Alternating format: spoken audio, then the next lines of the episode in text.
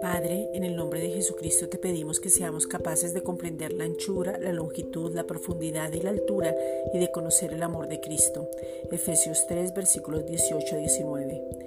Que tu amor que ya ha sido derramado en nuestros corazones se manifieste, se revele, nos abrace, nos consuele, nos levante, nos llene en todo nuestro interior, nos muestre cómo tú nos ves, que seamos fortalecidos con poder en el hombre interior por tu Espíritu.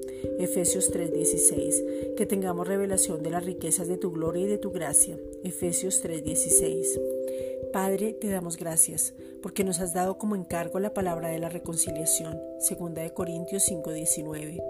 Es realmente un privilegio la capacidad que nos has dado por medio de tu poder, Efesios 1, versículos 17 al 23, y haber sido ungidos por el Espíritu Santo para poder dar las buenas nuevas a los pobres, sanar a los quebrantados de corazón, pregonar libertad a los cautivos, dar vista a los ciegos y poner en libertad a los oprimidos, Lucas 4:18.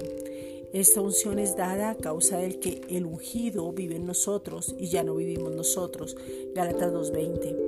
Te pedimos, Padre, en el nombre de Jesucristo, que nos des de nuevo cada vez que hablamos de Cristo, que hablemos palabras de sabiduría y de poder, Primera de Corintios 2.4, que sostengamos al débil, Primera de Tesalonicenses 5.14, que el Espíritu Santo convenza a las personas del pecado de no creer en Jesús, Juan 16.8, que muchos vengan al conocimiento de tu verdad que es Cristo, Primera de Timoteo 2.4, porque tú no quieres que ninguno se pierda, y que todos vengan a conocer, y el cielo y la tierra pasarán, pero tu palabra no pasará. Mateo 24:35.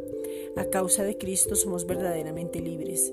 En esa verdadera libertad confiamos lo que tú nos has dicho. Gálatas 2:4. Gracias Padre.